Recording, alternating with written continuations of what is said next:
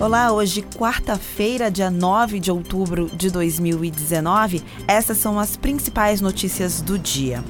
Cerca de 80 candidatos a uma vaga no Conselho Tutelar de Fortaleza vão entrar com pedido de anulação das eleições que definiram a formação do colegiado no mandato 2020-2024. O grupo se reuniu nesta terça-feira no Clube Tiradentes, no bairro Parque Araxá, para traçar um plano de ação. Segundo eles, o objetivo é invalidar o pleito realizado no último domingo em virtude dos inúmeros casos de irregularidades observados nos locais de votação, como distribuição de santinhos e compra de votos.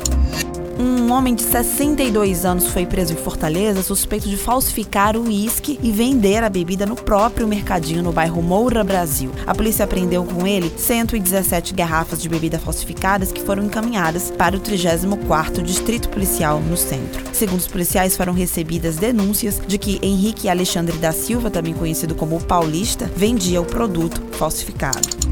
O governo do Ceará realizou uma reunião nesta terça-feira para discutir as próximas ações para a retirada do óleo que atingiu a costa do Nordeste. Em nota foi dito que, apesar de há 12 dias não haver notificações a respeito de novas manchas perto da costa nem em outras praias contaminadas, ainda assim vão ser realizados hoje e amanhã sobrevoos de todo o litoral para observar as ocorrências próximas à costa, assim como também vistorias por terra.